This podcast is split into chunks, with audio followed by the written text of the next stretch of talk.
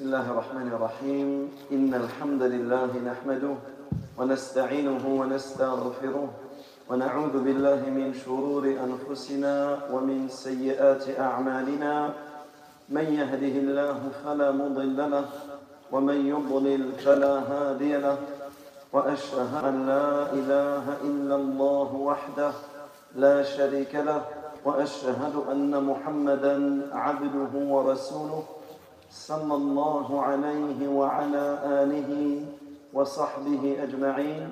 اللهم لا علم لنا إلا ما علمتنا.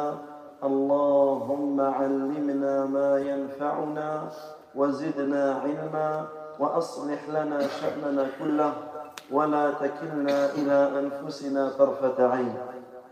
اللهم إنا نسألك علما نافعا ورزقا طيبا وعملا متقبلا فالسلام عليكم ورحمة الله وبركاته Donc, Alhamdulillah, nous profitons ensemble de cette assise afin de se rappeler d'un sujet capital. Alors, ce n'était pas le sujet qui était annoncé, mais on va profiter de se rappeler d'un sujet tout aussi important. Parce qu'en réalité, le constat qui est fait, c'est que dans notre vie, dans notre journée, dans notre semaine, on entend beaucoup de rappels, que ce soit le Jumu'ah, que ce soit les cours dans les différentes mosquées, que ce soit les rappels, que ce soit sur les réseaux sociaux, que ce soit en famille, peu importe, on entend le rappel. Alhamdulillah, le rappel, il est donné. Le rappel, il est fait. Ne serait-ce que dans le Jumu'ah. Mais peu d'entre nous profitent de ce rappel pour mettre en œuvre ce qu'il a appris. Et cela devient comme une sorte de consommation. Cela devient comme une sorte de... On va simplement se, se, mentir à soi-même en disant moi j'écoute un dars, moi j'écoute un rappel, mais lorsque l'on observe la communauté, lorsque nous nous observons, que chacun s'observe lui-même, ben, on voit qu'en réalité les œuvres, les fruits de tout le rappel que nous entendons sont très peu, sont très légers, et que nos œuvres ne sont pas à la hauteur de nos connaissances. Nos œuvres ne sont pas à la hauteur de nos connaissances. Nos œuvres ne sont pas à la hauteur du Coran que nous entendons, des hadiths que nous entendons. Et c'est pour cela qu'il est important de s'arrêter un moment et de se rappeler de cela. De se rappeler que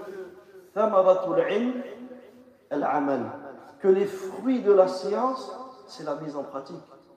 Que le Coran que tu apprends, que les hadiths que tu apprends, que le rappel que tu écoutes, que le Jumu'ah que tu, auquel tu assistes, l'objectif de cela, c'est quoi? C'est la mise en pratique. Et c'est pour cela que nous allons faire une parenthèse et s'arrêter sur, cela. Donc comme vous le savez, l'apprentissage de la religion, c'est un fondement de notre dîme. C'est un, une base de notre religion. Puisqu'Allah wa ta'ala dit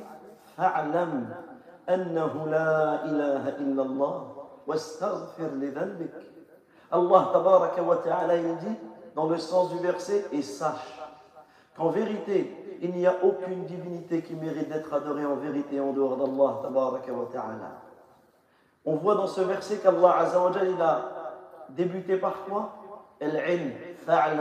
Et sache. Également, le prophète sallallahu alayhi tous les matins, dans ses invocations du matin, il débutait par une invocation. Et ça, c'est un point qui est essentiel et capital à méditer. Notre noble prophète Mohammed, sallallahu alayhi wa le meilleur des êtres humains, tous les matins, il répétait la même invocation. Et plus que cela, tous les matins, il débutait par cette invocation. Lorsqu'il faisait les invocations du matin, la première invocation qu'il disait, c'est laquelle? Allahumma inni as'aluka ilman nafi'a tayyiba wa amalan mutaqabbala. Trois choses que demandait le prophète sallallahu alayhi wa sallam. La première, Allahumma inni, ou Allah je te demande, Allahumma inni as'aluka, ou Allah je te demande, la première chose qu'il demande, ilman nafi'a, une science utile. Wa rizqan une bonne subsistance. Wa amalan et une œuvre qui est agréée, une œuvre qui est acceptée. Lorsque l'on médite sur cette invocation, pourquoi le prophète débute et la première demande qu'il fait journalière, c'est laquelle? C'est la science utile, le savoir, la connaissance. Une science qui va t'aider à mettre en pratique. Pourquoi? Pourquoi il demande la science avant le risque, avant la subsistance? Pourquoi il demande la science avant l'œuvre? Parce que celui qui n'a pas la connaissance, celui qui n'a pas la science utile, il ne pourra pas faire la distinction entre une subsistance halal et une subsistance haram. Celui qui n'a pas la science utile, il ne pourra pas faire la, distinction entre une bonne œuvre et une mauvaise œuvre. C'est pour cela que, à travers ce verset et à travers ce hadith, on voit que le prophète sallallahu alayhi wa sallam a débuté par, par la science. Il a débuté par la science. Et ça, c'est un point qui est capital. Cette invocation, celui parmi nous qui la connaît, ça ne suffit pas de la connaître. Parce que des fois, on entend une invocation, on dit, ah, bien, je la connais. C'est pas C'est pas ça qu'il faut. Est-ce que tu l'as dit? Est-ce que tu la répètes? Est-ce que tu la mets en, pratique tous les matins de ta vie? Ça, c'est la première des choses. Celui qui ne la connaît pas, qu'il l'apprenne et qu'il la mette en pratique tous les matins. Tu demandes, tu te tournes vers ton Seigneur et tu te tournes par cette invocation. Tu te tournes vers Allah Azzawajal par cette invocation. Allahumma inni as'aluka ilman nafi'a wa rizqan tayyiba wa amalan mutaqabbala. En réalité, lorsque tu médites sur cette invocation, on voit que cette invocation, ben, en réalité, c'est les trois objectifs quotidiens de ta journée. Les trois objectifs de ta journée. Tous les jours, tu as trois objectifs. Ta vie doit, être, doit tourner chaque jour autour de ces trois choses-là. Autrement dit, chaque jour, tu dois faire ces trois choses. La première chose, c'est apprendre. Chacun à son niveau. Chacun selon sa capacité. Mais ne passe pas un jour sans, euh, avoir appris, avoir recherché quelque chose de ta religion, avoir appris à connaître Allah, à connaître le messager d'Allah, sallallahu wa à connaître la religion avec ses preuves.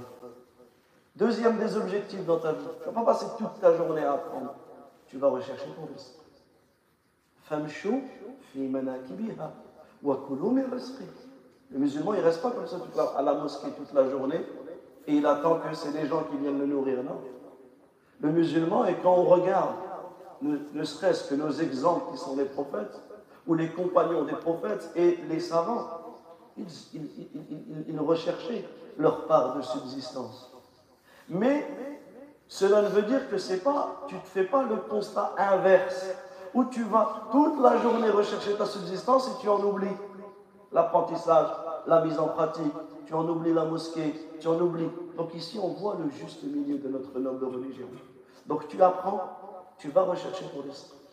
Et tout cela, c'est pour toi, c'est pour la mise en pratique. Et tu œuvres. Donc tu as une part dans ta journée de, ces, trois choses-là. Également, parmi ce qui nous prouve les mérites de l'apprentissage de la religion, c'est qu'Allah ta'ala dit Sont-ils égaux ceux qui savent et ceux qui ne savent pas Également, Allah ta'ala dit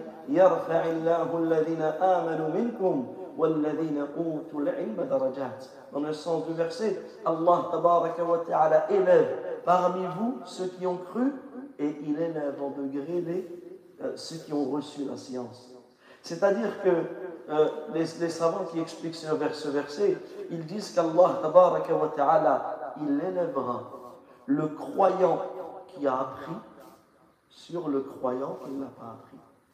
Également, le prophète sallallahu alayhi wa sallam il dit Man salaka tariqan yaltamisu fihi ilman sahhala Allah lahu tariqan ila al-jannah Celui qui emprunte un chemin pour acquérir la science, Allah tabaraka wa ta'ala lui facilitera par cela le chemin du paradis. Allah tabaraka wa ta'ala lui facilitera par cela le chemin du paradis. Donc ici on voit que nous devons apprendre, nous devons rechercher ce rappel, nous devons assister à ces assises afin de comprendre notre dîme. Puisque le prophète il dit Man bihi khayra. Celui à qui Allah wa ta'ala veut du bien, il lui donne la compréhension de la religion. Subhanallah. Man yuridillahu bihi khayra.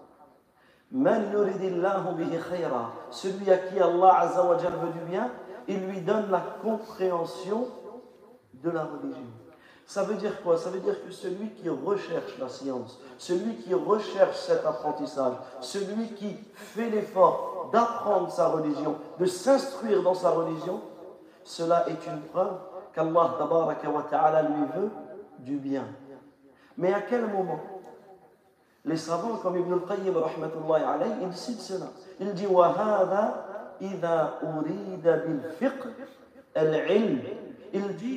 Il dit, et cela, c'est lorsque on recherche par par lorsque l'on recherche par cette compréhension la science qui va nous mener à la bonne action. La science qui va nous mener à la bonne action. Parce que l'objectif, ce n'est pas d'emmagasiner un maximum de connaissances.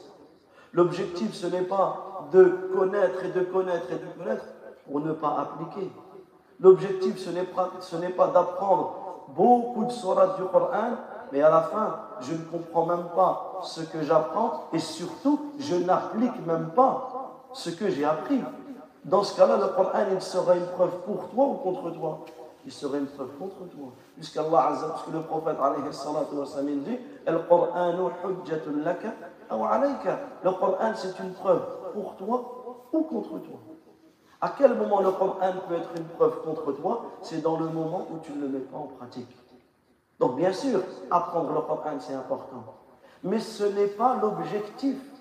Certains ils pensent que l'objectif, c'est d'apprendre le Coran. Et après? Et après Tu as appris ton Coran, tu fais quoi? Tu te reposes? Non. L'objectif, c'est quoi? L'objectif, c'est d'appliquer le Coran. C'est pour cela que le prophète, il nous informe qu'il y a des gens qui sont auprès d'Allah, ils sont inscrits auprès d'Allah comme étant qui? Ahlul Qur'an, les gens du Coran. Imaginez cet honneur auprès de ton Seigneur, être inscrit comme étant quelqu'un qui fait partie des proches d'Allah, des alliés d'Allah Azzawajal. Mais les gens du Coran, est-ce que ce sont, ce sont ceux qui ont forcément appris tout le Coran les savants, qu'est-ce qu'ils disent? Ils donnent l'exemple de deux personnes. Une personne qui connaît énormément de choses, mais il ne le met pas en œuvre. Est-ce que lui, il fait partie des gens du Coran? Une personne qui connaît tout le Coran, mais il ne le met pas en pratique, est-ce qu'il fait partie des gens du Coran? On est certes, tous, on peut dire non. Quelqu'un qui connaît tout le Coran, il a appris tout le Coran, il révise le Coran, mais il ne le met pas en pratique. Allah Azza wa Jalla salat et accomplissez la prière. Et lui, il ne prie pas. Ou il ne prie pas à l'heure. Est-ce qu'il fait partie des gens du Coran? Il ne fait pas partie des gens du Coran. Mais tu prends une autre personne, un ami, quelqu'un du commun, lui, il ne connaît pas forcément. Si tu lui dis, apporte-moi un verset où Allah il nous rend obligatoire la prière, il va te dire, je ne sais pas. Mais par contre, c'est l'heure de la prière, il est assidu. Il fait partie des gens du Coran Il fait partie des gens du Coran. Tu vas prendre une personne qui connaît le Coran et tu lui dis apporte-moi les versets qui parlent de la bienfaisance envers les parents. Et il te ramène les versets, preuves, ceci, cela. Mais lui, quand tu vois le comportement envers ses parents, ben c'est tout le contraire. Est-ce qu'il fait partie des gens du Coran Il ne fait pas partie des gens du Coran. Mais une personne, la même chose, tu vas voir n'importe quelle personne, tu lui dis apporte-moi un seul verset dans le Coran qui parle de la bienfaisance envers les parents. il va te dire, je ne connais pas. Je suis incapable de te dire dans quelle sourate Allah nous appelle à cela. Par contre, tu vois le comportement envers ses parents, Ben, est-ce qu'il fait partie des gens du Coran? Donc ici, on voit par rapport à ce hadith, celui à qui Allah veut du bien, il lui donne la compréhension de, la religion. Il lui donne la compréhension de la religion. Ibn amma il dit, mais si seulement on recherche par la compréhension de la religion juste un emmagasinement des connaissances,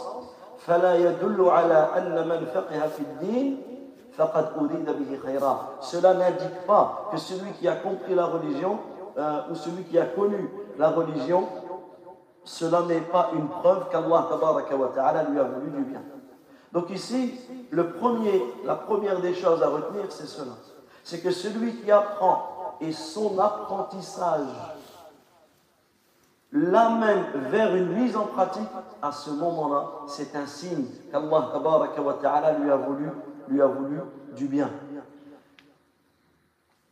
Et en réalité, lorsque tu viens comme là, tu viens écouter un dars, une conférence, une assise, un rappel, lorsque tu viens au Jumu'ah pour apprendre, pour t'instruire, il faut savoir que quelle intention tu dois mettre quand tu apprends ta religion. Tu dois savoir quelle intention tu dois mettre. Premièrement, tu viens pour te débarrasser de ton ignorance. C'est ça l'objectif. C'est le fait d'enlever, de débarrasser ton âme de cette ignorance. Et pourquoi? Est-ce que ça s'arrête là? Non. Et cela afin. Pourquoi tu veux enlever cette ignorance de ton âme? C'est pour pouvoir adorer Allah d'une manière parfaite et avec la guidée et la clairvoyance. C'est pour cela que pour celui qui veut plus de détails sur ce sujet, il y a un livre qui est magnifique sur ce sujet, du grand savant euh, Al-Khatib Al-Baghdadi, rahmatullahi alayhi. Il a intitulé Iqtida'u al-ilm al-amal. Iqtida' al-ilm al-amal. C'est-à-dire, si on peut traduire, le, le, le fruit de la science, c'est la mise en pratique. Le fruit de la science, ça va être la, mise en pratique. Ou ta science implique la mise en œuvre. Plus comme cela, la traduction. La science que tu as appris, automatiquement, qu'est-ce qui va venir dégager de cette science? Qu'est-ce que cela va impliquer? C'est la mise en pratique. C'est pour cela que il faut savoir que Allah wa ta'ala, il ne nous a pas créés sans but. Pourquoi Allah wa ta'ala nous a créés? Pour l'adorer. Est-ce qu'il y a un autre objectif? Ou est-ce qu'Allah nous a créés que pour l'adorer? Ou il nous a créés pour un autre objectif Ahsan, Allah wa ta'ala, il nous a créés pour deux objectifs. Et retenez bien ça parce que c'est important. Parce que souvent, on entend et on nous, on, on, nous rappelle qu'Allah nous a créés pour l'adorer. Mais on en oublie le premier des objectifs. Avant d'adorer Allah, Allah t'a créé pour un autre objectif qui est le connaître. Tu te dois de connaître Allah automatiquement pour pouvoir l'adorer. Mais celui qui ne connaît pas Allah, wa ta'ala, celui qui ne connaît pas la religion d'Allah, wa ta'ala, comment peut-il adorer Allah azza de la meilleure façon? Et la preuve de cela, c'est quoi? C'est le dernier verset de la surat At-Talaq, le dernier verset de la surat le divorce. Ta'ala il dit Allahu alladhi khalaqa sab'a samawati wa min al-ardi mithlahun. Dans le sens du verset. Allah celui qui a créé les sept cieux et autant de terre. Son ordre et son commandement descend entre eux afin que vous sachiez. Allah Azza wa t'a créé afin que tu le connaisses, afin que vous sachiez أن الله على كل شيء قدير كالله تبارك وتعالى est capable de toutes choses وأن الله قد أحاط بكل شيء علما et qu'en réalité Allah تبارك وتعالى euh, la science et le savoir d'Allah Azzawajal ont embrassé toutes choses. Donc ça c'est le premier des objectifs. Retenez. Allah subhanahu wa ta'ala nous a créés Allah afin de le connaître. Et le deuxième objectif, dans la fin de Surat al-Dhariyat, et je n'ai créé les djinns et les hommes que pour qu'ils m'adorent. Et je n'ai créé les djinns et les hommes que pour qu'ils m'adorent. En d'autres mots, ça veut dire quoi? Apprends et applique. Tu veux un mémo technique de ces deux, des deux objectifs pour lesquels Allah nous a créés, apprends et applique. Apprends et applique. Et subhanallah, par rapport à ce verset, c'est quoi le verset qui est juste avant? Allah juste avant, qu'est-ce qu'il dit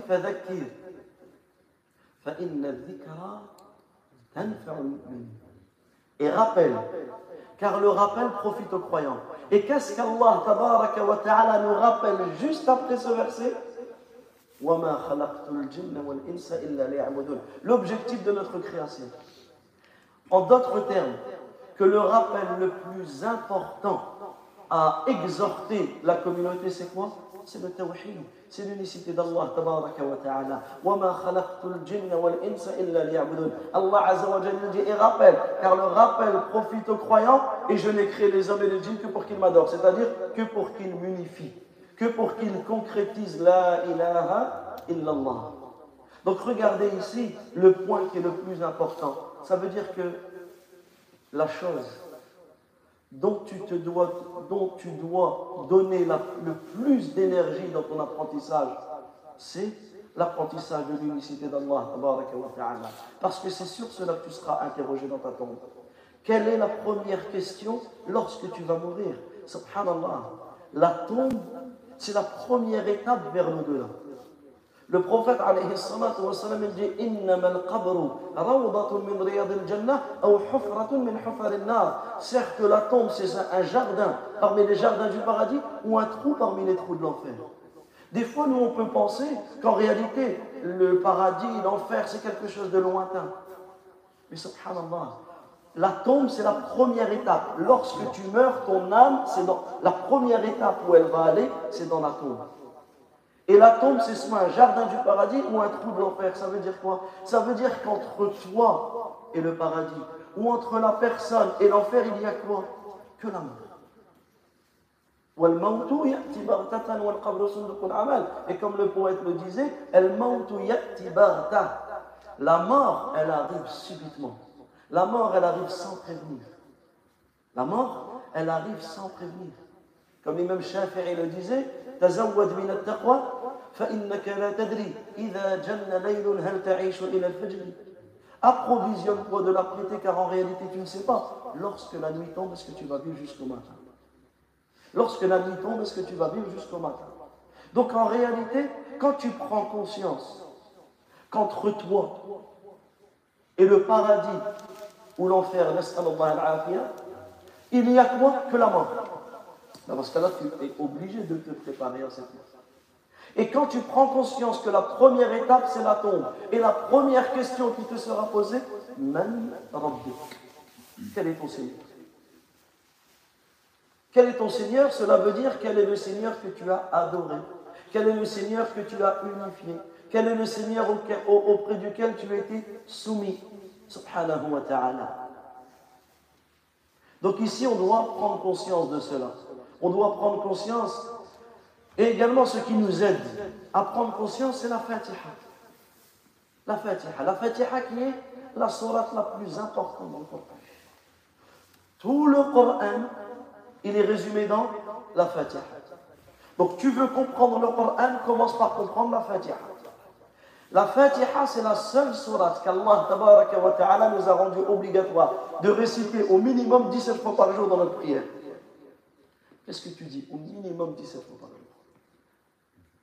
Ihdina sirat al-mustaqim. Guide-nous vers le droit chemin. Sirat al-ladhina an'amta alayhim. Première catégorie. Le chemin de ceux que tu as comblés de tes faveurs. غير المغضوب عليهم et non de ceux qui ont couru ta colère, et non des égarés. Ça veut dire qu'à chaque fois que tu répètes la Fatiha, prends conscience qu'il y a trois catégories de personnes. Ceux qui ont été comblés des faveurs d'Allah. D'une manière générale, ce sont qui? Ce sont ceux qui ont appris et mis en pratique. Ils ont appris, ils ont eu, ils ont reçu le rappel, ils ont entendu et ils ont mis en œuvre ce qu'ils ont appris. Ceux qui ont encouru la colère d'Allah, ce sont qui d'une manière générale? Ce sont ceux qui ont reçu la science. Ils ont appris, ils ont connu, ils ont su, mais n'ont pas mis en œuvre. Eux, ils ont encouru la colère d'Allah. Ça veut dire que toute personne qui ne met pas en pratique la science qu'il a reçue, il aura encouru la colère d'Allah. Et non des égarés. Ce sont qui des égarés? Ce sont ceux qui ont mis en pratique mais sans avoir appris. Et automatiquement, celui qui œuvre sans apprendre, ben, il tombe dans l'égarement, etc. Donc ici, on voit l'importance, l'importance de, l'importance de cela. Également, ce qui est important, c'est que tu seras interrogé au jour de la résurrection. Au jour de la, de la résurrection, tu seras interrogé sur la science que tu as appris et sur la mise en pratique de cette science. Le prophète alayhi salatu wa sallam, il dit La tazulu qadama abdin yawm al-qiyamah inda rabbih حتى يسأل عن أربع وذكر منها عليه الصلاة والسلام عن علمه ماذا عمل به Le prophète, il dit Les pieds du serviteur ne bougeront pas auprès de son Seigneur au jour de la résurrection tant qu'il ne sera pas interrogé sur quatre choses sur sa vie, sur sa jeunesse, sur son argent, comment il a gagné, comment il a dépensé, comment il a dépensé et sur sa science. Qu'est-ce qu'il a mis en œuvre, ce qu'il a appris? Ça, c'est une question spécifique sur laquelle nous serons tous interrogés au jour de la résurrection. Est-ce que nous avons mis en œuvre ce que nous avons appris? Et subhanallah, Abu Darda, radiyallahu anhu, ce noble compagnon, écoutez ce qu'il dit. Il dit al-qiyamah. Il dit ce j'ai dont le plus peur, le plus peur au jour de la résurrection. Et là, écoutez qui parle de ça, qui dit cette parole.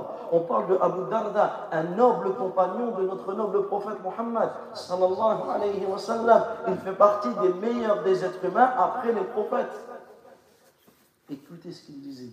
إنما أخشى يوم القيامة أن يناديني على رؤوس الخلائق فيقول يا عويمر ماذا علمت فيما علمت il dit ce j'ai dont le plus peur au jour de la résurrection, c'est que mon Seigneur m'interpelle, c'est que mon Seigneur m'interpelle devant toutes les créatures en me disant Oh Uwaymir, son, son, Oh qu'as-tu fait de ton savoir Qu'as-tu fait de ton savoir Est-ce que tu l'as mis en pratique Qu'as-tu fait de ton savoir Est-ce que tu as mis en pratique la science que tu as reçue Et ça, en réalité, Lorsque l'on médite sur le hadith que nous avons cité précédemment, لا تزول قدم عبد يوم القيامة حتى يسأل عن أربع عن علمه ماذا عمل به les pieds du serviteur ne bougeront pas au, jour de la résurrection tant qu'il ne sera pas interrogé sur quatre choses. Et notamment, parmi les quatre choses, on a cité sa science, ce qu'il a mis, est-ce qu'il a mis en pratique? En réalité, on prend conscience que c'est une situation terrifiante. C'est une position lourde. C'est une question très dangereuse. On sera interrogé sur la manière dont sur la manière dont on a été, dont on a appliqué notre science. Et c'est là qu'on voit, lorsque l'on médite comme là sur la parole d'Abu Darda, ben, en réalité, on voit comment nos pieux prédécesseurs étaient, comment eux ils ont compris la religion. Pourquoi? Parce qu'ils n'étaient pas, euh, ils n'étaient pas, ils ne se sont pas laissés avoir par la grande science qu'ils avaient. C'était des gens des montagnes de science. Mais malgré cela, malgré cela, ils avaient peur pour eux-mêmes. Quand tu regardes notre situation à nous aujourd'hui,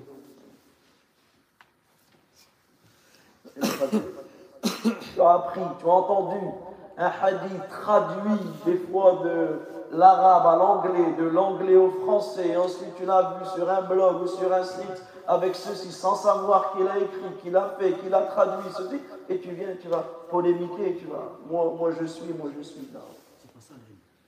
C'est pas ça la Tu as sorti la phrase de ma bouche. C'est pas ça la science.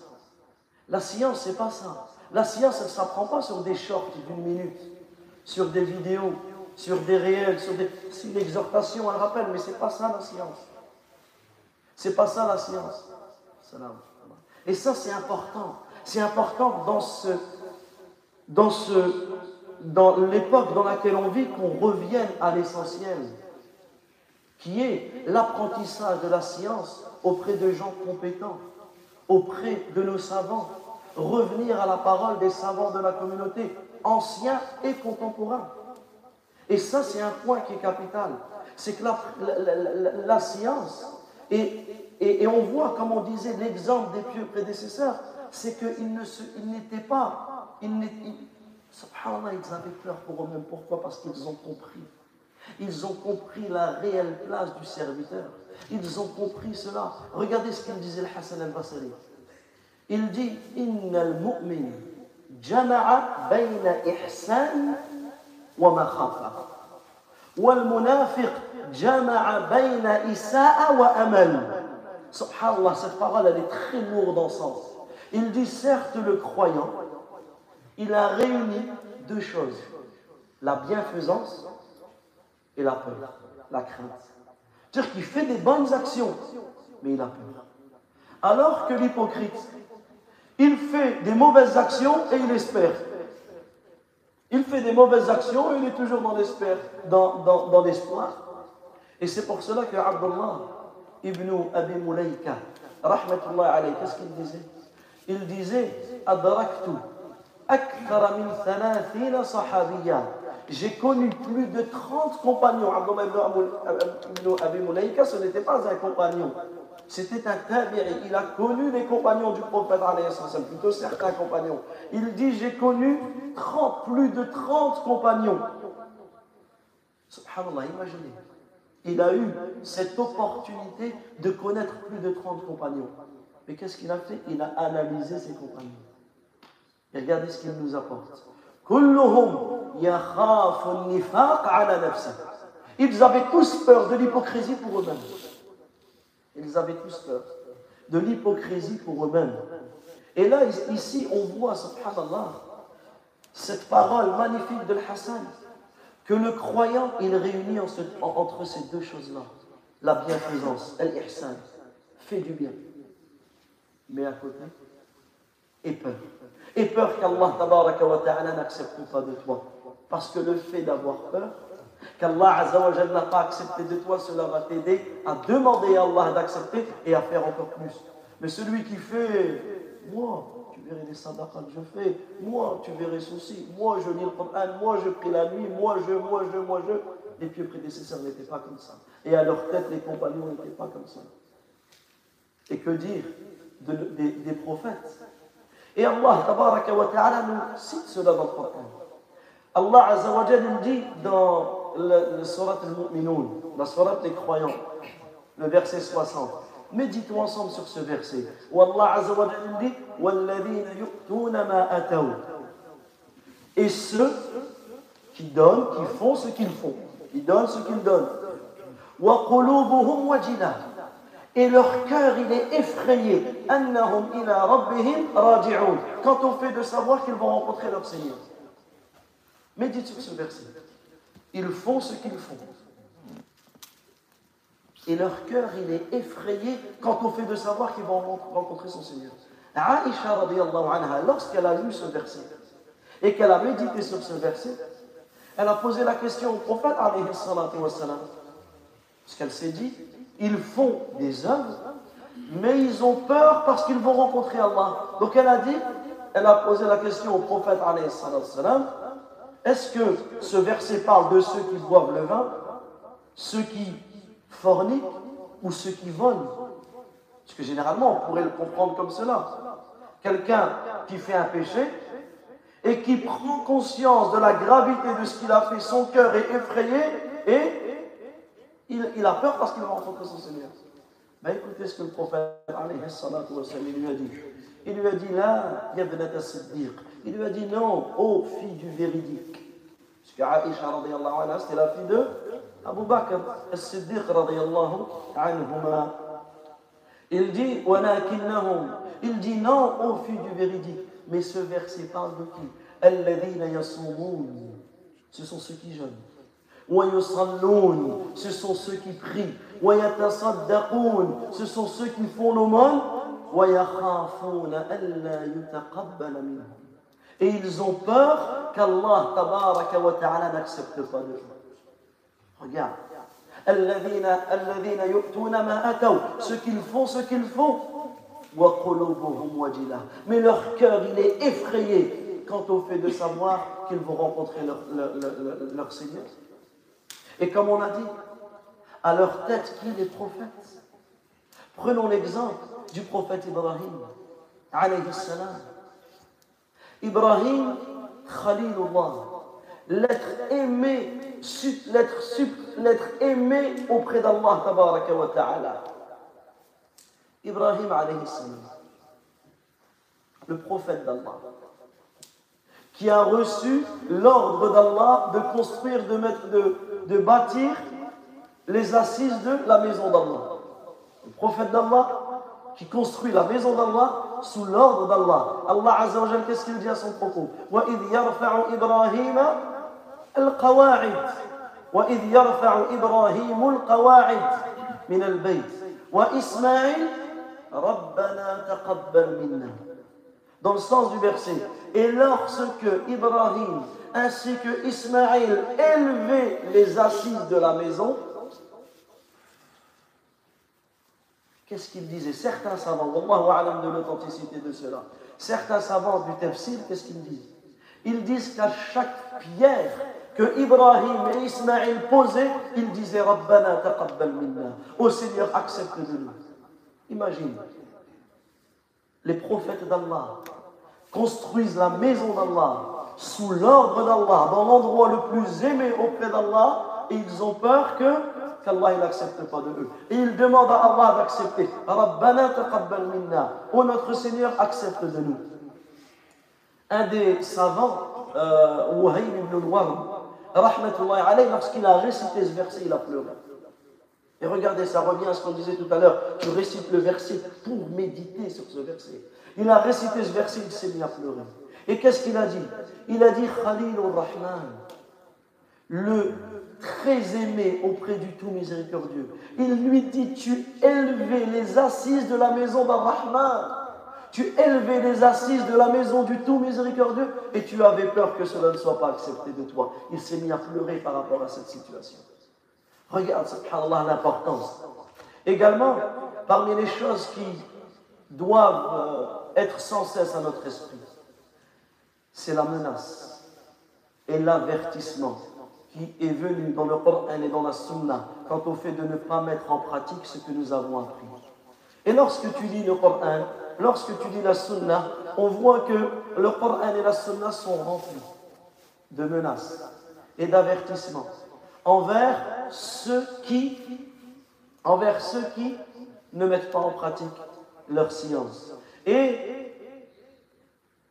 on voit qu'en réalité, lorsque tu médites sur ces textes, tu vois que certaines personnes apprennent beaucoup. Certaines personnes même enseignent aux autres et exhortent les autres, mais ils ne s'exhortent pas eux-mêmes. Il y a certaines personnes dont les gens vont profiter de eux, mais lui ne va même pas profiter de lui-même. Et il est important ici, les, les savants donnent un,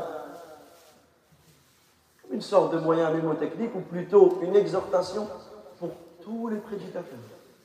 Commençons par les savants, ensuite les imams, ensuite les prédicateurs, ensuite chacun d'entre nous qui exhortons à notre niveau nos familles, nos enfants. Ils disent qu'il y a trois versets, que le prédicateur doit sans cesse avoir à l'esprit ces trois versets. Méditons ensemble sur ces trois versets. Le premier verset, Allah tabaraka wa ta'ala dit Ya ayyuhalladhina amanu lima taquluna ma la taf'alun? Kabura maqtan 'inda Allah an taqulu ma la taf'alun? Dans le sens du verset, ô vous qui avez cru, pourquoi dites-vous ce que vous ne faites pas? Pourquoi dites-vous ce que vous ne faites pas? C'est une grave abomination auprès d'Allah que de dire ce que vous ne faites pas. Que de dire ce que vous ne faites pas. Le deuxième verset, où Allah wa ta'ala dit Allez-vous ordonner aux gens le bien? En l'oubliant pour vous-même. Alors que vous récitez le livre. Ne raisonnez-vous donc pas? Commanderez-vous aux autres de faire le bien? Et oubliez-le pour vous et vous, et vous oubliez de le faire pour vous-même alors que vous récitez le livre. Ici, la quand on dit réciter le livre, c'est pas réciter comme nous, on connaît le terme en français. Réciter le livre, je prends le Coran et je le récite. Non. En arabe, réciter, c'est trois choses. Quelqu'un qui récite réellement le Coran, c'est quelqu'un qui fait les trois choses. Il le récite, comme nous on connaît, il le médite et il le met en pratique. Ce sont les trois choses de tilawatul Coran. Quelqu'un qui récite Allah, ta'ala, il fait l'éloge de ceux qui récitent le Coran, c'est celui qui l'apprend, qui le lit, qui le médite et qui le met en pratique. Êtes-vous dépourvu de raison? Le troisième verset, c'est le verset où Allah ta'ala dit concernant le prophète Shu'aib. Concernant le prophète Shu'aib, lorsque Shu'aib alayhi il s'adresse à son peuple, qu'est-ce qu'il leur dit?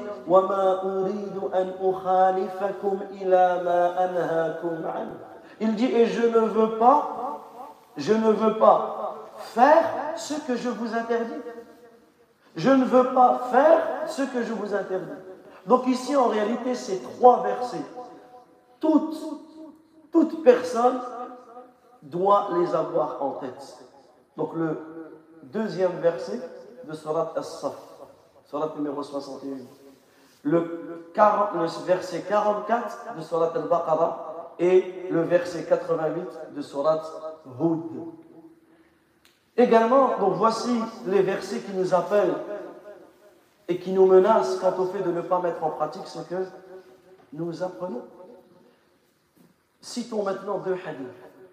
Le premier hadith, c'est le hadith de Oussama. Le hadith de Oussama. Où le prophète sallallahu alayhi wa sallam dit il nous, nous informe qu'au jour de la résurrection, on amènera un homme. Imaginez, subhanallah, cette situation. Qu'Allah nous en préserve. On amènera un homme au jour de la résurrection et on le jettera en enfer, on le culbutera en enfer. Et ses entrailles se déverseront. Ses entrailles sortiront de lui et ils se déverseront. Et là, les gens de l'enfer, et lui, subhanallah, ses entrailles, il se déversent, et lui, il tourne autour de ses entrailles. Vous avez vu comme l'âne, il tourne, et tout l'autre, il tourne comme ça. La même chose. Il, euh, ses entrailles sortent, et lui tourne autour, autour comme va tourner l'âne autour de la meule. Et là, qu'est-ce qui va se passer? Les habitants de l'enfer, vont se réunir. Ils vont, voir cette scène. Que cet homme, il a été culbuté, jeté en enfer.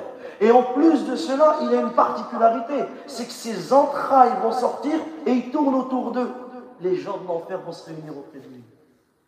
Et ils vont lui dire, Ya Foulan, ma et un tel, qu'est-ce qui t'arrive? Qu'est-ce que tu fais là?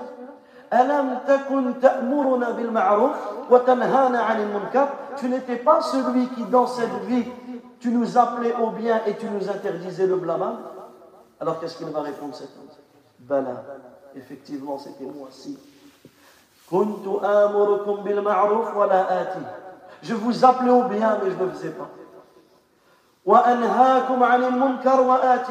Et je vous interdisais le mal, mais je le faisais. Regarde, la situation de cette personne. Et des fois, subhanallah, tes enfants, ils te font le rappel sans que tu t'en rendes compte. Des fois, tes enfants, ils te regardent et de dire, tu vois, l'enfant sur lequel tu as éduqué sur une chose et il te voit la faire. Tu regardes dans son regard le. Des fois, la, la, fitra de l'enfant, la, la, sincérité de l'enfant, il, il, te regarde. Rien que dans son regard, des fois, tu te souviens de cette situation. Combien de parents interdisent des choses à l'enfant mais le font Ça ne veut pas dire que si tu le fais, tu n'interdis pas, mais ça veut dire que ne le fais pas. C'est ça qu'il veut dire. Parce que des fois, quand on dit ça, on dit Ah ben dans ce cas-là, je parle plus. Non, dis dans ce cas-là, je ne fais plus. C'est comme ça qu'on doit réagir et pas dans l'autre sens. Combien de parents qui disent à leurs enfants de ne pas fumer, mais qui fument eux-mêmes? Et c'est vrai, même quelqu'un qui fume, il n'a pas envie que ses parents fument, ses enfants fument, même ses parents. Mais en réalité, prends conscience qu'en réalité, tu n'es pas logique avec toi-même. Tu, prends conscience de cela, mais tu le fais. Tu prends conscience de, tes enfants, tu leur dis, tu les motives à apprendre le Coran, à apprendre la religion, à venir à la mosquée, mais toi, on dirait que tu as des chaînes à tes pieds. On dirait, on tu tu n'as pas la capacité. Chacun, on a dit, on peut apprendre et s'exhorter, chacun selon sa capacité. Donc ici, on voit que c'est un hadith nous renvoie vers la gravité de cela. Le deuxième hadith, c'est que le prophète sallallahu alayhi wa sallam, il a vu lors de l'Isra, lors de son ascension vers les cieux, il a vu une personne dont ses lèvres étaient arrachées, rognées par des cisailles de feu. Et le prophète, il a demandé, qui sont ces gens-là? Qui sont-ils? Qu'est-ce qu'ils ont bien pu faire sur terre pour avoir ce châtiment? Alors ici, les anges lui répondront, ce sont les prédicateurs de ta communauté. Regarde. Ce sont les prédicateurs de ta communauté. Ils ordonnaient aux gens de faire le bien, mais ils l'oubliaient pour eux-mêmes. Et ils, ordonnaient aux gens de faire le bien, mais ils l'oubliaient pour eux-mêmes, alors qu'ils récitaient le livre. Étaient-ils dépourvus de de raison Était-il dépourvu de raison? Et en réalité, quand tu médites sur cette situation, regarde, on prend ces personnes qui appellent au bien. Dans le hadith, c'est ça. Ils appelaient au Et même les gens de l'enfer, ils l'ont reconnu. Ça veut dire quoi? Ça veut dire que lui, il a appelé au bien. Peut-être qu'il a été la cause d'un grand bien par sa science, par son appel, par sa prédication. Peut-être que beaucoup de gens sont entrés au paradis par sa cause. Mais lui n'est même pas rentré au paradis par sa propre cause. Regarde, subhanallah. Et les savants, ils disent quoi? Ils disent c'est le même exemple que quoi? Que la bougie. Vous avez vu la mèche qu'il y a sur la bougie? Quand tu allumes la mèche de la bougie, qu'est-ce qu'elle fait? Elle éclaire les autres, mais elle se consume elle-même. Il dit donc ne sois pas tel l'exemple de cette bougie, ou plutôt tel l'exemple de cette mèche. Et c'est pour cela que un des grands tabi'in, un tabi'i, c'est celui qui a, connu les compagnons, mais qui n'a pas connu le prophète, qu'on appelle Mutarrif. Mutarrif, Ibn Abdullah al-Shikhi. Subhanallah, il a fait une invocation que Sheikh al-Islam ibn Taymiyyah disait cela est une des meilleures invocations que j'ai entendues. Il dit dans ses invocations, qu'est-ce qu'il disait? Il disait Allahumma inni a'udhu bika an yakuna as'ada bima 'allamtani minni wa a'udhu bika an akuna li. Ibn Taymiyyah rahimahullah c'est une des meilleures invocations. Il n'a pas dit que j'ai entendu. C'est une des meilleures invocations. Alors il disait dans son invocation, Oh Allah, je cherche protection contre le fait. Écoutez bien son invocation, parce que c'est en lien avec le hadith. Il dit Oh Allah, je cherche protection contre le fait que quelqu'un puisse se retrouver plus heureux que moi de ce que tu m'as appris. On reprend. Oh Allah, je cherche protection contre le fait que quelqu'un se retrouve plus heureux que moi de ce que tu m'as appris. C'est pas dire, c'est dire que ce que tu m'as appris d'abord, c'est pour toi. Quand tu apprends, c'est d'abord pour toi, pour que toi tu recherches le succès, et ensuite pour les autres. Mais ce n'est pas simplement les autres et pas toi. C'est dans ce sens-là. Et ensuite il dit, et je cherche protection auprès de toi contre le fait d'être un exemple pour autrui. Ça veut dire quoi ça, cette deuxième partie? Ça veut dire que tu demandes à Allah de ne pas faire de toi que les gens prennent ton exemple pour pas faire comme toi. Un exemple de dire, ah, bah, un exemple comme dans ce hadith. Un homme qui faisait le bien, mais qui, appelait les gens au bien, mais qui ne faisait pas pour lui-même, ben, on, dit, ah, ne faites pas comme lui. Donc ici, ne sois pas comme cette personne. Ne sois pas comme cette personne de dire, ah, lui, il a appris, mais il n'a pas fait. Ou lui, il a fait ceci. Et, et des fois, ça arrive qu'on va prendre certaines personnes comme exemple pour ne pas tomber dans ce qu'ils ont fait. Dans ce qu'ils ont fait.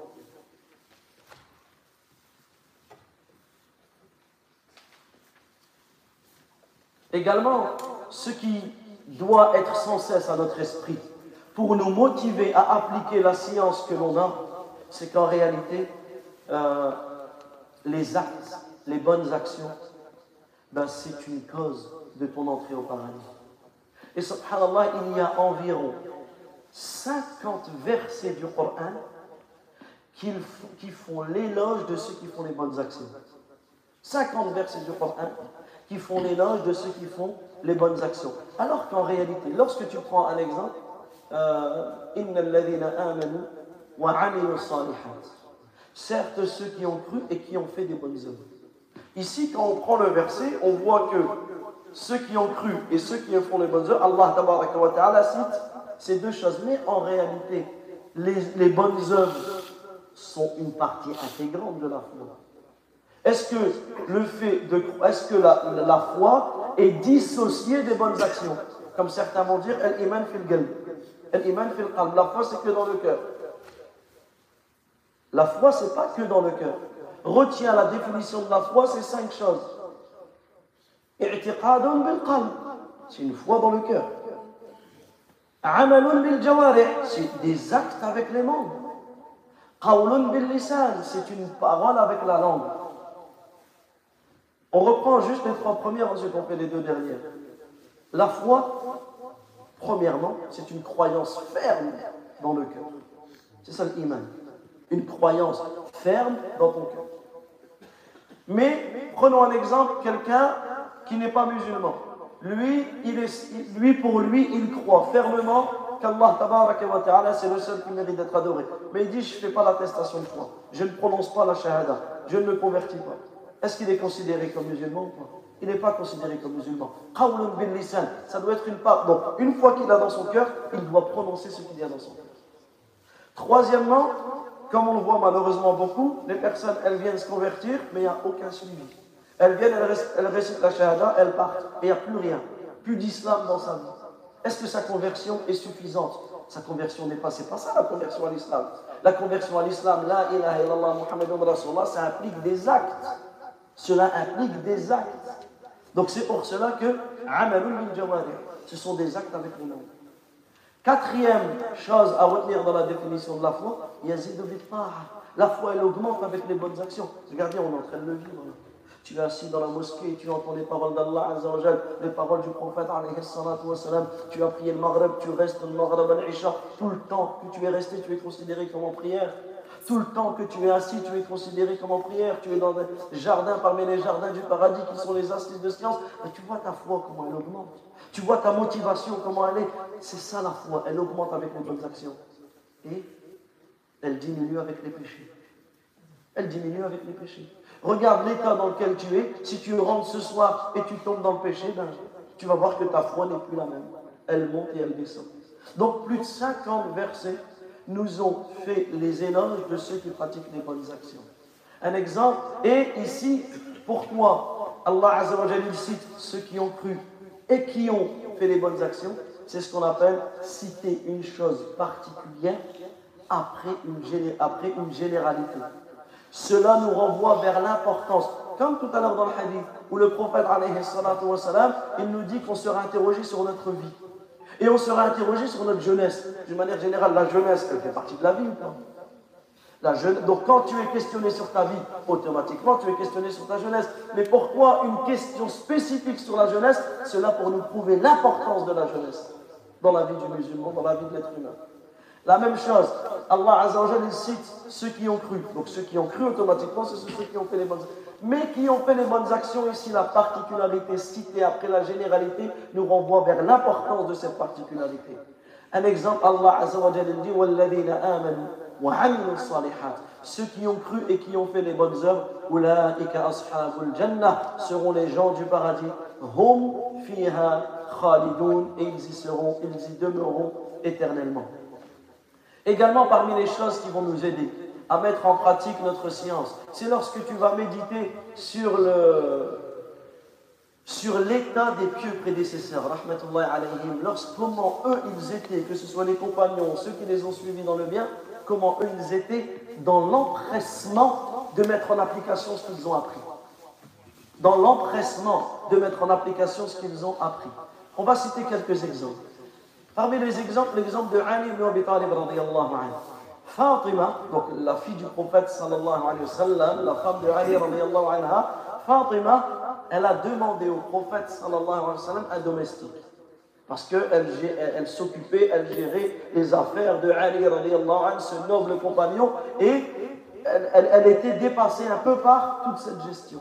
Donc elle a demandé au prophète de lui envoyer un domestique pour l'aider. Qu'est-ce que le prophète lui a, lui a répondu? Récite 33 fois Subhanallah, 33 fois Alhamdulillah, 33 fois Allahu Akbar avant de dormir. Toi, quand tu, lis ce hadith, tu peux te demander, mais quel est le lien? Elle demande un domestique pour gérer les tâches, etc. du quotidien, et le prophète la, la renvoie vers quoi? Vers le fait de dire 33 fois Subhanallah, Alhamdulillah, Allah Akbar avant de dormir. Ça veut dire quoi?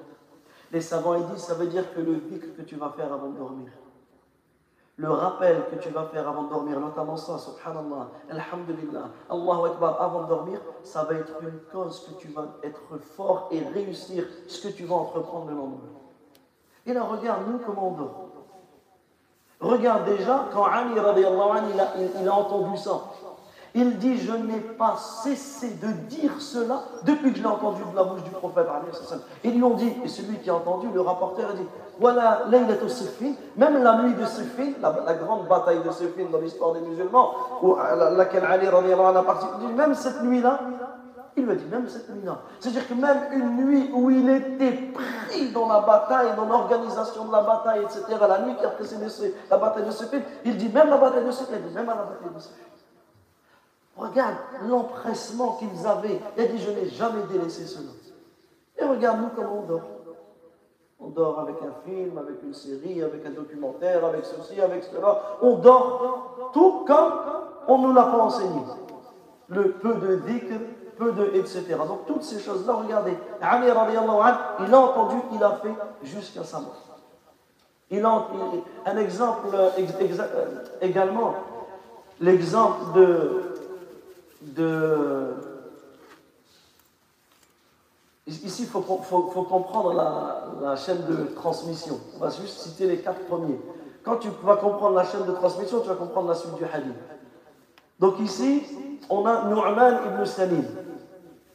Nu'man ibn Salim qui rapporte de Amr ibn Aus, qui rapporte de Anbasa ibn Abi Sufyan, qui rapporte de Umm Habiba, la femme du prophète sallallahu Donc, Umm Habiba, elle a entendu le hadith qu'on va citer du prophète sallallahu Et eux l'ont entendu chacun. Donc c'est la chaîne de transmission. Qu'est-ce qu'il rapporte Il dit que le prophète sallallahu alayhi wa sallam a dit durant la maladie qui entraîna sa mort, il dit, ou plutôt, euh, Ambassa a dit durant la maladie qui entraîna sa mort, qu'il a entendu Umm Habiba anha, elle, elle, a dit que le prophète sallallahu alayhi wa sallam, il a dit, celui qui prie 12 rak'ah dans la journée, aura une maison dans le paradis. C'est quoi ces deux rak'ah C'est ce qu'on appelle ar-rawatib. Ar-rawatib, qui sont les deux rak'ah que tu fais avant le fajr. Donc il y a l'adhan du fajr, et pas avant l'adhan. Il y a l'adhan, tu pries deux rak'ah surrogatoires. Il y a l'iqama et tu pries avec l'imam. Deux et deux avant l'iqama du dhuhr. Donc il y a l'adhan du dhuhr, tu pries deux rak'ah salam, deux rak'at, tu salam, et tu pries le dhuhr avec l'imam. Donc là, ça me fait combien? 6. 2 après le ça nous en fait 8. 2 après le Maghrib, ça nous en fait 10. 2 après l'Isha. Ça veut dire qu'après l'Isha, c'est pas comme on voit malheureusement beaucoup de personnes, qu'est-ce qu'ils font? Chef et 8 tout de suite après l'Isha. Et ça devient une habitude tout le temps. Le 8, il vient clôturer tes prières. La dernière raka'at que tu vas faire. Ça vient clôturer tes prières. Regardez une longue nuit comme la nuit qui nous attend. Si tu pries le 8 tout de suite après l'Isha, ça veut dire que psychologiquement tu vas plus prier jusqu'au Fajr. Non. La sunna, c'est de prier dans le dernier tiers de la nuit. Donc ton 8, tu conclus. Après l'Isha, prie deux rak'at. Prie ce que tu as envie de prier. Parce que tu rentres dans les prières de nuit. Mais réserve ta clôture, le 8, tu le réserves quand? Avant le Fajr. Si maintenant tu n'as peur de ne pas te réveiller ou autre, fais-le avant de dormir. Et dans ce cas-là, vraiment, tu as peur de ne pas pouvoir le faire, fais-le après l'Aïcha, parce que c'est le début de l'heure. Mais il ne faut pas que ce soit systématique. Comme on le voit de certains, ça fait 10 ans, 20 ans, 30 ans, 40 ans, qui prient le 8 tout de suite après l'Aïcha. Non. C'est pas ça l'habitude. Donc ici, on revient à ce hadith. Celui qui prie deux raka'a dans la journée a une maison dans le paradis. Umm Habiba, anha, qu'est-ce qu'elle a dit? Elle a dit depuis que le prophète sallallahu alayhi sallam a dit cela, je ne les ai jamais délaissés jusqu'à ma mort. C'est qui Anbasa? C'est celui qui a entendu cela de Umm Habiba. Il a dit depuis que j'ai entendu cela de Umm Habiba, je ne les ai jamais délaissés. Amr ibn, Aus, il a entendu de qui? De l'Anbasa. Il dit depuis que j'ai entendu Anbasa dire ça, je ne les ai jamais délaissés. Et Nou'man ibn Salim, il a entendu de qui? De Amr, il dit depuis que Amr m'a rapporté cela, je ne les ai jamais délaissés. En réalité, regardez, ils entendent et ils appliquent. Comme on a dit tout à l'heure, apprends et applique. Les deux objectifs de, de ta vie. Les deux objectifs de ta vie. Et là, on parle de quoi? On parle de des prières rawatib, des prières surérogatoires. Des fois, la prière obligatoire, on n'arrive pas à la faire à la mosquée. Sous prétexte qu'on rentre du travail, on est fatigué, et il fait un petit peu froid, 3-4 flocons de neige, et viens prier à la mosquée. Si chacun prie chez soi, à quoi elles servent les mosquées? Si chacun prie chez soi, à quoi elles servent les mosquées? Comment on peut rester chez nous alors que le mot dit as-salatu khayrun La prière est meilleure que le sommeil. Comment on peut rester chez nous alors que toutes les, les appels à la prière, le mot dit hayya ala salat venez à la prière. Hayya al falah, venez au succès. Le prophète, un jour, il a dit J'ai pensé mettre quelqu'un à ma place à la mosquée pour prier, la guider la prière, ramasser du bois et brûler les maisons de tous les hommes qui prient pas à la mosquée. Regarde, on parle du prophète. Donc ici, on doit prendre conscience de, cela. Également, Abu Darda, il dit mon bien-aimé Darda, et il lui a recommandé trois choses. La première chose, c'est quoi? Le fait de jeûner trois jours dans le mois. Jeûner trois jours dans le mois. Que ce soit les jours blancs ou autres. Certains, des fois, ils ont raté les jours blancs, ils disent, ah ben c'est trop tard. Non. Jeûne trois jours dans le mois. Fais-en un objectif. Que tu jeûnes le lundi, que tu jeûnes le jeudi, que tu jeûnes un dimanche, un mardi, peu importe. Comme objectif, jeûne trois jours dans le mois. Parce que chaque hasanat, elle est multipliée par 10. Donc un jour, il est multiplié par 10. Tu jeûnes trois, tu as la récompense d'avoir jeûné tout le mois. Fais ça toute l'année, tu auras la récompense d'avoir jeûné toute ta vie. Toute l'année, tu fais ça tout le temps. Donc, premièrement, jeûner trois jours dans le mois. Bien sûr, tu peux jeûner les jours blancs, c'est encore meilleur. Les jours de pleine lune. Tu peux jeûner les lundis ou les jeudis, c'est encore meilleur. Le lundi, encore meilleur que le jeudi, etc. Un jour sur deux. Mais sinon, fais-en un, défi entre toi, entre toi et ton neuf, maintenant tu te dis, Bismillah, trois jours dans le mois, je vais Et, et fait. Au moins dans ton mois, tu as 30 jours, tu en fais trois. Deuxièmement, la prière de Doha. Donc la prière de Doha, pour résumer brièvement, ça va commencer un quart d'heure, 20 minutes après le shuruk, après le lever du soleil, et ça va se terminer un quart d'heure, 20 minutes, grossièrement, brièvement, avant le Dhuhr. Donc en fait, tu as toute la matinée pour prier deux rakats, ou quatre rakats, ou six, ou huit. Là, regarde. Prends cette habitude dans toute ta matinée, trouve un moment pour prier ces deux rakats. Et troisièmement, le huit. Et on en a parlé tout à l'heure. Donc ici, qu'est-ce qu'il dit à Abu Darda? Je ne les ai jamais délaissés ou je ne les délaisserai pas jusqu'à ma mort. Également l'exemple de Omar euh, Ibn Abi Salama. Et s'il vous plaît, barakallahu fikum, retenez, retenez l'exemple de ce compagnon et enseignez-le à tous les enfants que vous voyez. Tous les enfants, dans les cours, dans, quand une réunion de famille, quand tu vois un petit bien. Je vais te parler d'Omar ibn Abi Salama. C'était qui Omar? C'était un, petit compagnon, un enfant, au temps du prophète. Et le prophète sallallahu l'a mis sur ses genoux. Il l'a mis sur ses genoux. Et il y avait un repas. Et lui, qu'est-ce qu'il faisait? Ses mains baladaient partout. Comme les enfants, et ici, ici, etc. Il mange. Le prophète sallallahu lui a dit, il a pris, il lui a dit, petit enfant, Sammillah, Bismillah, avant de manger. Wakul biyaminik, mange avec ta main droite, Wakul mimma et mange devant toi. Il ne lui a pas dit, ah, qu'est-ce que tu fais, ah, cela. Regardez. Il lui a dit, ah, Roulam, oh mon petit enfant, Sammillah, Bismillah. Kul biyaminik, mange avec ta main droite, Wakul mimma yalik, et mange devant toi. Écoutez, là on parle d'un enfant. Regardez les enfants d'aujourd'hui, tu lui dis un truc, ah, il continue à manger, il continue, va même pas te faire attention à toi. Regardez ce qu'il a dit, ce compagnon. Il a dit, je n'ai jamais cessé de manger de la sorte. C'est-à-dire que même les enfants parmi eux, ils entendaient et les mettaient en œuvre. Donc ça, ça nous prouve quoi? Ça nous prouve deux choses. Deux choses qui en réalité nous manquent. Et deux choses sur lesquelles nous devons faire, deux choses sur lesquelles nous devons faire un gros travail sur nous. Vous savez, c'est quoi ces deux choses? Premièrement, c'est l'empressement. Et deuxièmement, c'est l'assiduité. Parce que des fois, on s'empresse, on a entendu, on fait. Ah, je l'ai trois jours dans le mois, je vais le faire. Je vais le faire un mois, ou deux mois. Je vais le faire en hiver et pas en été. L'assiduité, ça doit venir derrière. Tu t'empresses et tu es assidu à, ce que tu fais. Également, euh, Sofiane al-Thawri.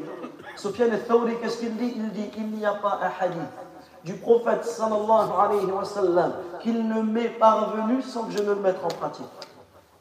Et Amr ibn Qais il dit quand un hadith du messager d'Allah sallallahu alayhi wa sallam te parvient, mets-le en pratique ne serait-ce qu'une seule fois. Tu feras par, parmi, tu feras partie des gens de ce hadith. Ici, il ne faut pas mal comprendre la parole, cette parole.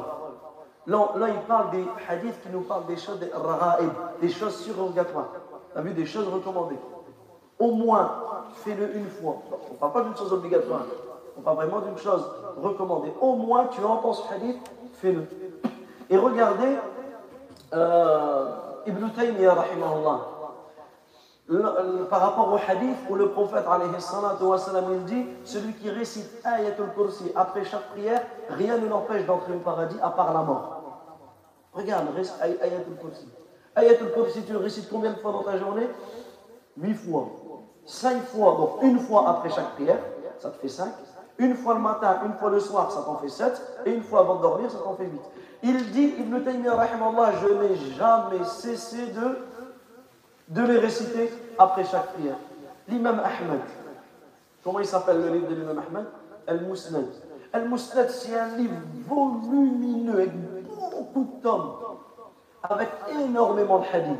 L'imam Ahmed, il est connu auprès des muhaddithines comme étant celui qui connaissait un million de hadiths, avec ses différentes variantes, avec ses différentes versions, un million de hadiths. Écoutez ce que l'imam Ahmed dit. Et quand tu regardes, s'il vous plaît, quand vous rentrez, regardez sur Internet, Mousnad de l'imam Ahmed. Rien que tu regardes la photo du livre. Juste la photo, tu t'arrêtes là. Tu vas t'imaginer le nombre de hadiths qu'il y a dans. Ben, écoutez ce qu'il a dit. Il dit Je n'ai jamais, je n'ai pas écrit un seul hadith sans l'avoir mis en pratique. Je n'ai pas écrit un hadith sans. Et, il, rapporte même, il dit que quand il a vu le hadith où le prophète sallallahu alayhi wa sallam, il a donné euh, un dinar à celui qui lui a fait le hijama, il a dit ben, J'ai fait le hijama, je vais donner un dinar. Pourquoi? Pour mettre en pratique la parole du prophète alayhi wa sallam. Également, euh, on voit comment ils étaient. Ça, c'est des exemples dans le fait de faire le bien. Ils étaient pareils dans le fait de s'empresser de délaisser les interdits. Comme un exemple, euh, Omar ibn Khattab, les Arabes avaient l'habitude de jurer par leurs parents. C'était une habitude. Et même et Omar, après sa conversion, sa langue a fourché. Et il a fait cela. Alors le prophète, il lui a dit, il, lui a cité lui a cité sa parole, où il a interdit de jurer par ses parents. Alors Omar il dit par Allah, je n'ai plus jamais juré de la sorte. Depuis que j'ai entendu le prophète sallallahu me, dire cela, que je, je n'ai jamais juré par mes parents en parlant moi-même ou en citant la parole de quelqu'un. C'est-à-dire qu'en parlant moi-même, j'ai jamais fait, ou même un exemple, j'ai voulu citer la parole de quelqu'un qui lui-même a juré par ses parents, même en répétant la parole, je ne l'ai pas fait. Regardez comment ils étaient, ils étaient, euh, ils s'empressaient à ne pas commettre les, interdits. On termine rapidement avec un ou deux exemples. Euh, l'histoire de Anas. Anas, euh, il dit, on était chez Abu Talha. Et Abu Talha, il avait un domestique qui nous versait du vin, puisque le vin en ce temps-là n'était pas encore interdit. Et là, un homme est passé dans les rues et il a cité que le vin est devenu interdit. Alors ils ont dit tout de suite, c'est même pas dans le moment où ils ont entendu, qu'ils ont tout déversé et qu'ils ont tout enlevé, le vin qui restait chez eux. La même chose pour l'homme qui avait une bague en or. Et le prophète sallallahu alayhi wa sallam a vu sa bague, il l'a retirée de son doigt et il l'a jetée, en lui disant L'un d'entre vous prendrait-il volontairement une braise de feu qu'il le mettrait dans sa main? Est-ce qu'on va prendre volontairement une braise de feu que l'on va mettre dans sa main? Non. Ben, la même chose pour celui qui porte un bijou en or pour l'homme, c'est interdit. Alors, les, compagnons à la fin, ils m'ont dit quoi? Ils m'ont dit ben, Au moins, ramasse-la. On sait que tu as pu la remettre, mais ramasse-la, au moins tu la vends. Est-ce qu'il aurait pu la ramasser pour la vendre? Il aurait pu. Il aurait pu lui ramasser sa bague et la vendre. Mais il a délaissé une chose permise. Qu'est-ce qu'il a dit? Il a dit par Allah Je ne reprendrai pas une chose que le prophète sallallahu alayhi wa sallam a ajoutée. Donc ici, on peut clôturer sur cela, parce qu'il y a beaucoup de choses encore à dire sur ce sujet, mais l'objectif était celui-ci. L'objectif était de prendre conscience de l'importance de mettre en œuvre les rappels que l'on entend, que ce soit le Jumu'ah, que ce soit les, exhortations, que ce soit le Coran que l'on lit, les hadiths que l'on lit. Et on conclut par ce sur quoi nous avons introduit, c'est que le Coran, comme Al-Hassan al-Basri le disait, le Coran il a été révélé être appliqué.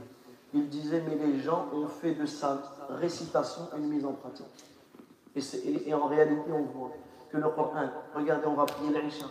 L'Aïcha, pourquoi Allah nous a légiféré de faire l'Aïcha à voix C'est pour qu'on médite.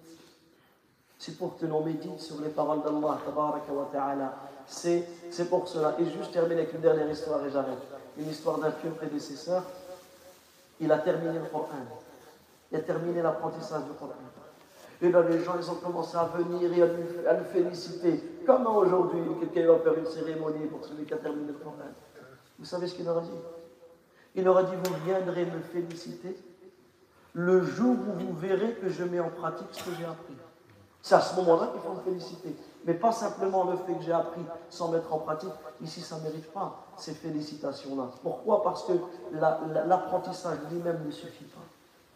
Et combien de personnes aujourd'hui, malheureusement, tu vois qu'ils ont appris beaucoup, ils récitent très bien, ils ont une belle voix, ils ont ceci, ils ont cela, mais en réalité, dans l'application, dans l'application, ils, ils, ne mettent pas en pratique ce qu'ils ont appris. Donc en réalité, ces gens-là, c'est quoi qu'on doit leur faire? Des félicitations ou des condoléances? Ce seront plus des condoléances qu'on doit faire à ces gens-là. Ce seront plus parce qu'il a perdu en réalité ce qu'il a appris. Wallahu ta'ala a'lam. وصلى الله وسلم على نبينا محمد وعلى آله وصحبه أجمعين.